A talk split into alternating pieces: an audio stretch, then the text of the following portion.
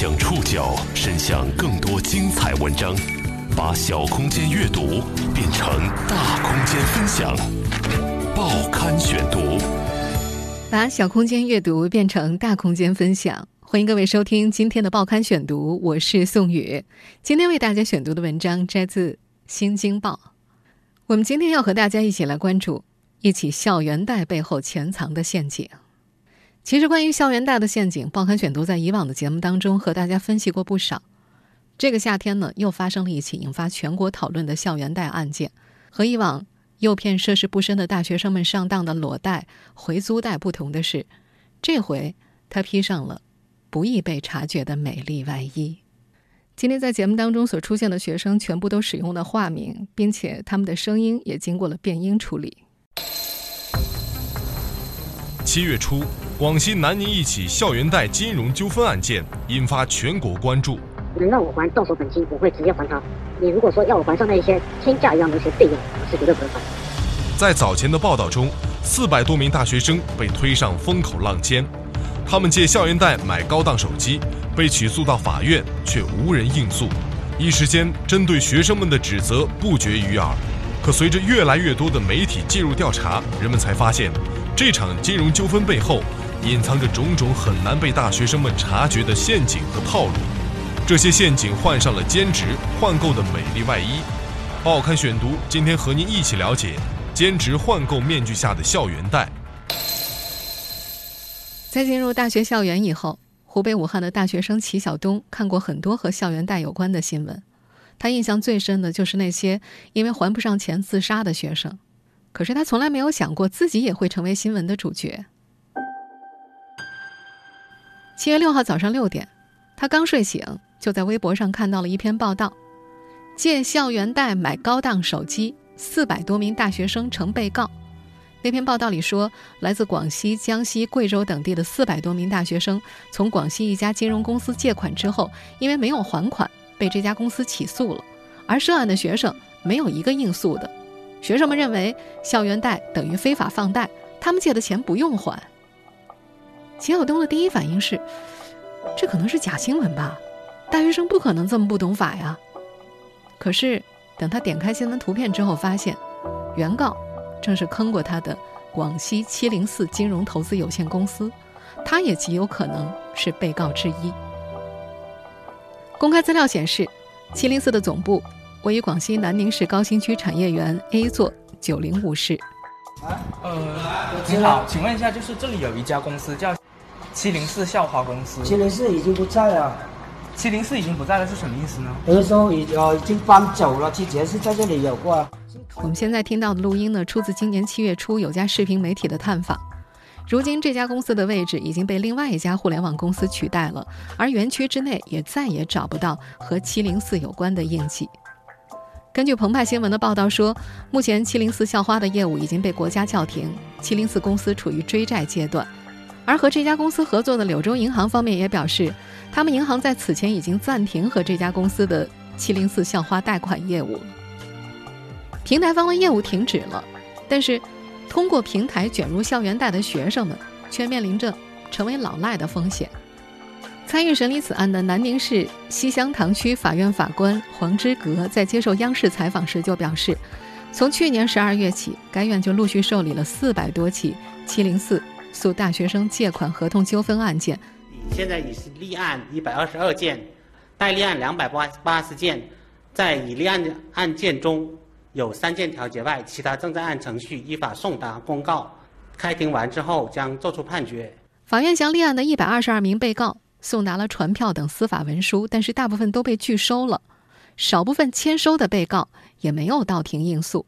在采访当中，这位黄法官提醒大学生们：从我院开始审理这些案件以来，没有一个学生来应诉，这是对他们非常不利。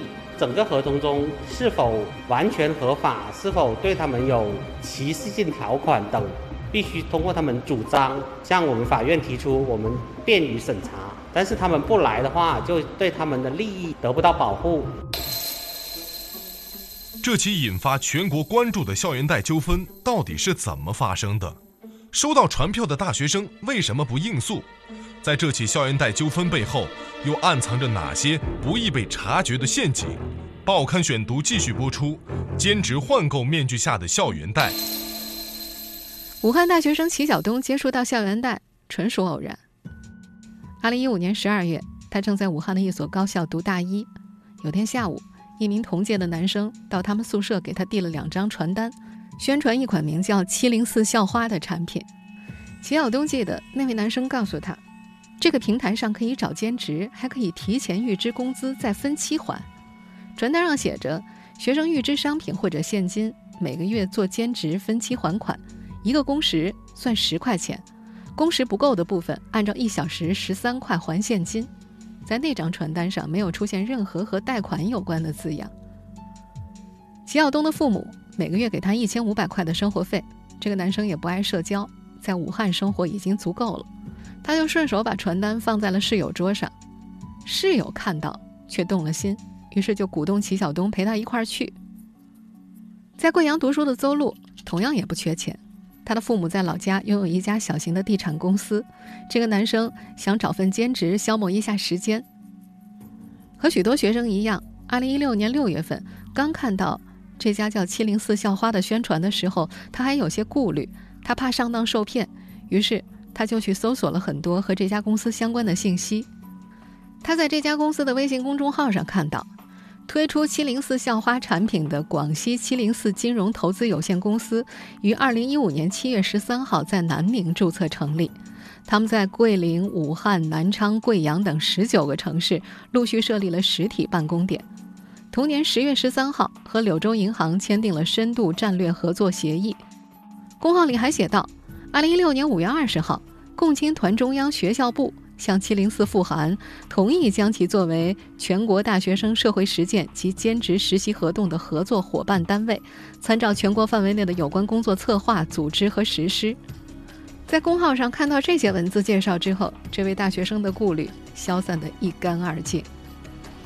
可是，二零一八年七月十二号，这一校园贷纠纷引发全国关注之后，共青团中央学校部的一名工作人员在接受《新京报》采访时明确表示。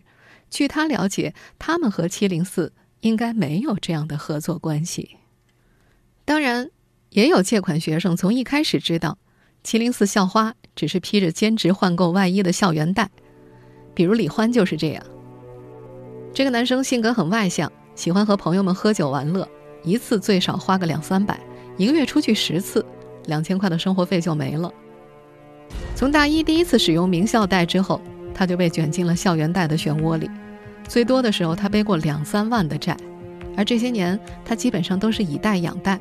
他号称只要是网上报道过的产品，他基本上都用过。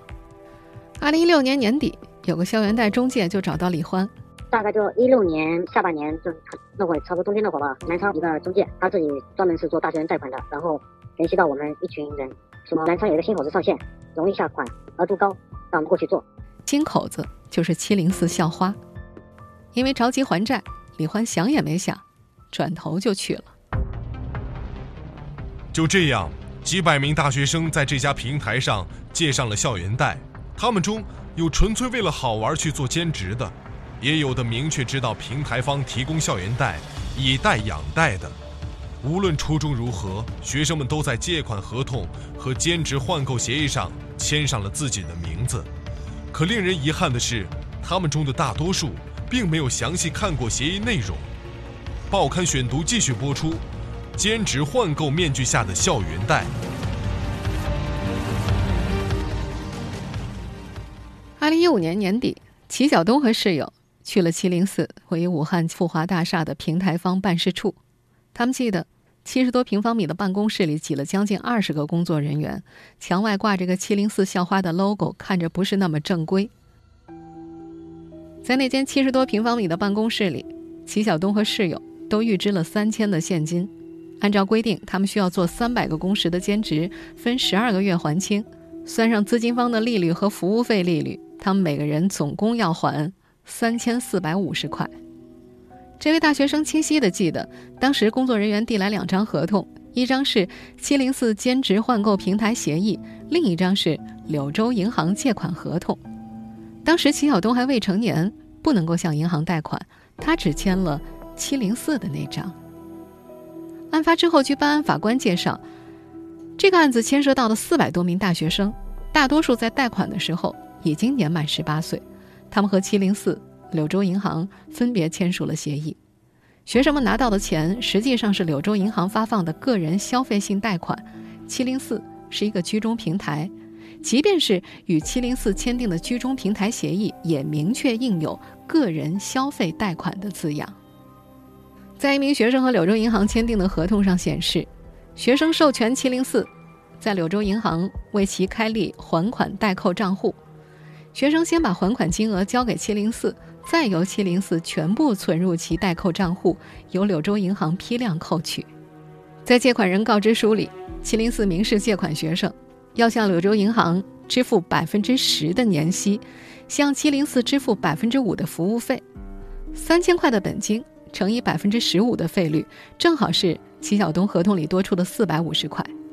在那份协议里写道：如果借款人能够按时完成兼职，并且及时还款，这笔费用可以作为奖励减免；否则就直接以现金的形式偿还。签协议的时候，齐晓东盯着看了十几分钟，细致到了每一条、每一款、每一个字。其中有一点呢，引起了这个大学生的注意，那就是借款人如果有逾期的话，每天自愿支付贷款金额千分之五的逾期费。他迅速计算了一下，日千分之五就意味着每天要多还十五块，累计起来数目还不小。他想着，每月还三百多块钱不难，不会逾期的。犹豫了几秒之后，最终还是在那份协议上签了字。为了保险起见。他还把协议的底单带回了宿舍，锁进了抽屉里。在武汉的齐晓东仔细看了协议，可是，在南昌需要新口子来以贷养贷的李欢签字前可没时间看协议。他那天急匆匆地赶到办理现场，那个车库大小的房间里已经站满了人了。他记得在现场排队的时候，七零四的工作人员在台上介绍：今天统一办理套现，只要和一个。iPhone 6s Plus 的空手机盒拍照就可以预支数千元，再通过兼职分期还款。那天签协议的时候，工作人员催个没完，这个年轻人来不及细看，就匆匆写下了自己的名字和身份证号，拿着空手机盒拍照，又拿着身份证和协议拍照，最后领钱，一道程序走下来，不到五分钟的时间。苹果六 S P，。让我们拍了照，拍完照之后，手机给下一个人做，然后他就给我转两千多块钱，代表着我已经算上自己拿到钱，已经贷到款的样子。直到现在，他都不知道在自己签下的那份协议上贷款金额到底是多少，也没有留下任何的凭据。他只知道自己要在十二个月内还六千多块，虽然那会儿他实际拿到手的只有两千多。然后就是以套现，就是套现这样子的，然后给了我到手两千多块钱。可对于当时的李欢来说，只要能够拿到钱。协议的具体内容是什么？利息有多高？没还清钱会怎么样？他已经无所谓了。他也不知道，他和七零四签下的协议里有这样的内容：如未履行兼职或还款义务，七零四可以向公共媒体及征信机构公布欠款信息，可能导致借款人无法报考公务员、无法贷款买房买车、出国留学、办信用卡、求职、投资开户被拒绝等严重后果。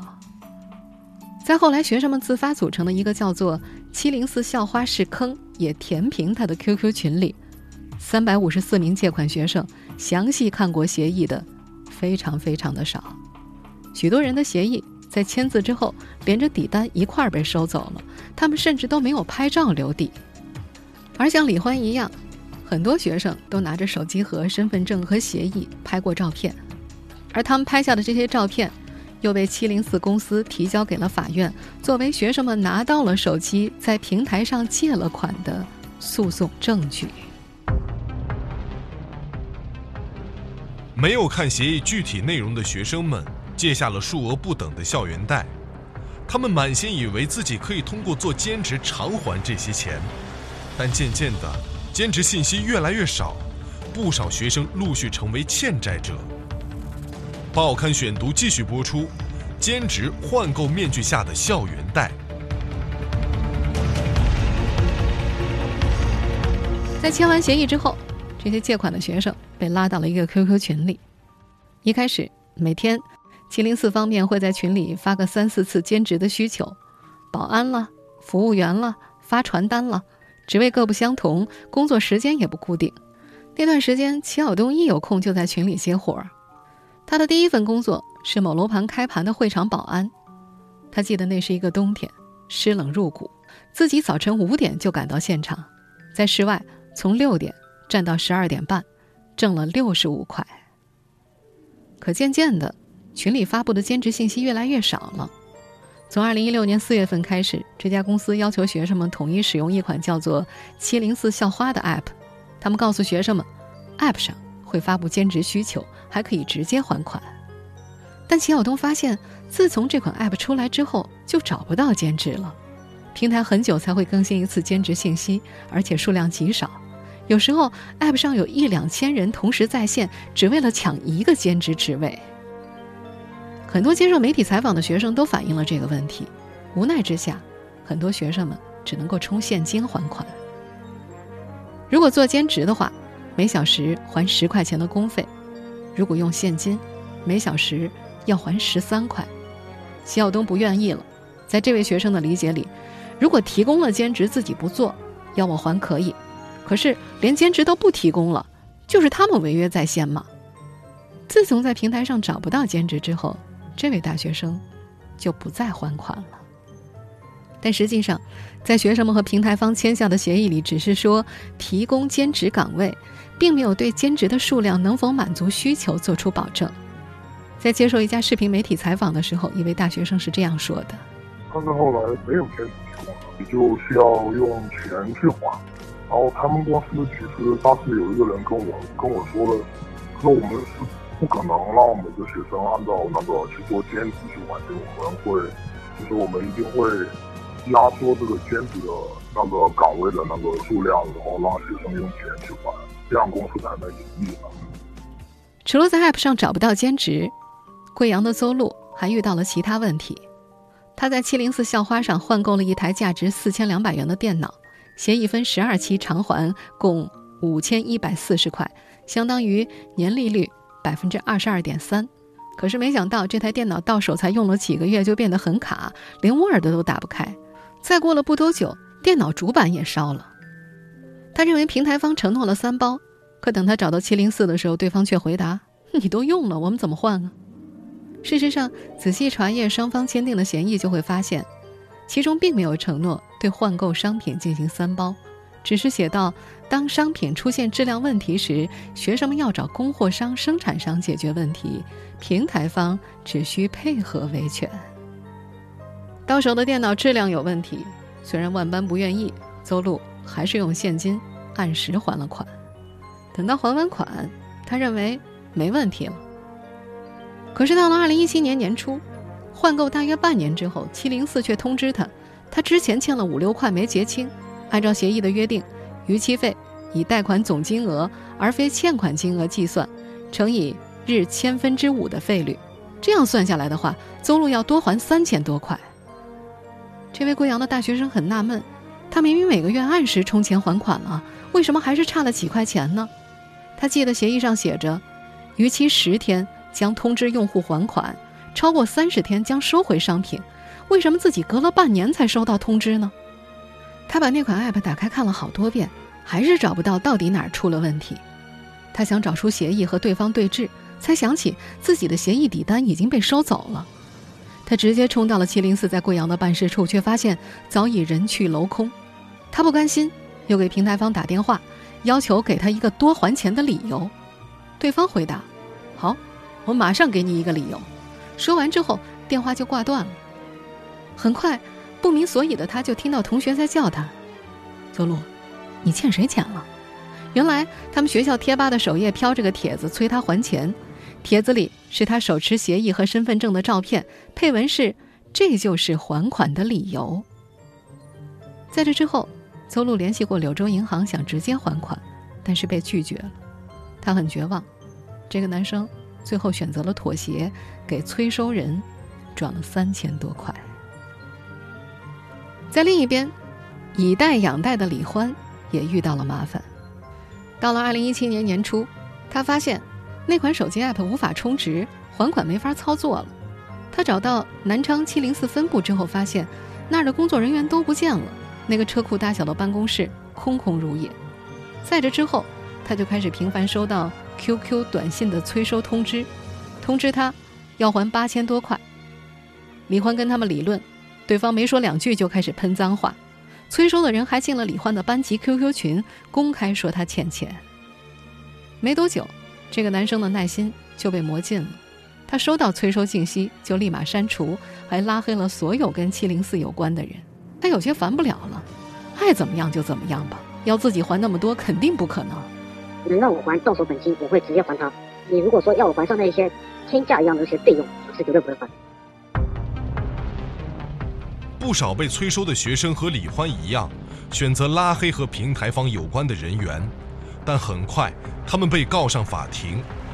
这些涉世未深的学生们大多不知道该如何面对法律文书，他们中的大部分人选择了不予理会，但是这样做后患无穷。报刊选读继续播出：兼职换购面具下的校园贷。根据办案法官介绍，二零一七年十二月份以来。西塘乡法院陆续受理七零四和学生的借款合同纠纷四百多起。从七零四方面提供的证据来看，已经立案的一百多起案件当中，大部分被告都在那款软件上换购了手机，贷款本金大约七八千元。从二零一八年三月份开始，西塘乡法院向已经立案的被告陆续送达了应诉材料，其中包括了七零四方面提出的调解方案，只还本金。并承担诉讼费用，但是法院方面表示，大部分被告拒收材料，部分签收的被告也没有到庭。根据西塘乡法院统计，被告学生大多来自三本院校，主要集中在贵州、江西、广西等省份。为了联系学生，他们也曾经发函请求相关高校帮忙，但仅仅只有贵州大学积极配合。那是二零一八年六月份。办案法官收到了学校的反馈，称贵州有十几名学生愿意调解。当月的四号，办理此案的两位法官一同前往了贵阳，可等了四天，只有三名学生前来，并且达成了调解。法官记得有个学生的态度非常抵触，他认为七零四是非法校园贷，不应该还款。可学生们又都向法官承认了借款金额、换购手机、还款情况等事实，没有人说出七零四的非法之处。而学生们一致的不应诉、不沟通的情况，让法官们觉得非常反常。几位法官在接受媒体采访的时候，都提醒学生，知道被诉之后应该及时到法院应诉，而并不是要逃避。依据民事诉讼法，被告经传唤拒不到庭时，法院可以缺席判决。在这样的情况之下，法官只能够根据原告提供的证据来审案。被告即使有理，也无法举证、无法申辩，结果很有可能对被告不利。在接受《新京报》采访的时候，办案法官提醒，广西南宁西塘区法院已经缺席审判了十多起案件，被告学生被判偿还本金百分之二十四的利息，并且承担诉讼费。不过目前呢，这些一审判决还没有生效。原告方同意调解，利息、手续费和违约金，他原告方都放弃了。但是如果这个认为认为本金都是过高、不真实的，那就请学生们积极来应诉，出示相关证据。如果又不来又不调解，那就是耽误自己的前程了。中国银行法学研究会理事肖萨也提醒学生们，在民事方面，如果被告怠于应对庭审。很可能会丧失胜诉权，从而败诉，进入失信人名单。而进入失信人名单，就会影响到学生们未来贷款买房、乘坐高铁、飞机等等。由于我国尚未出台个人破产制度，这些人在青年时欠下的债务可能会成为他们一辈子的负担。所以他建议学生们应该积极应对庭审。早在2016年。被七零四坑过的学生们就组成了维权 QQ 群，大家一度讨论的如火如荼，一起商量应对的方法。这个维权群里的三百五十四个人确定被起诉的寥寥无几，李欢是其中之一。到了今天，这位已经毕业的大学生开始后悔，在人生最美好的四年里，为什么要接触校园贷？他说自己大学别的没有学，天天研究这些贷款。在纠结了许久之后，七月九号下午四点，他拨通了西塘乡法院的电话。法官说，只要他接受调解方案，把本金结清，再把证明材料寄给法院，事情差不多就解决了。如今，这个男生在一家公司担任销售，效益好的时候，一个月能够挣个八九千的。他说过两天工资一发就可以把钱一次性还上了，他的心里已经稳多了。可是，截止七月中旬，李欢仍然是唯一一个主动联系法院的被告学生。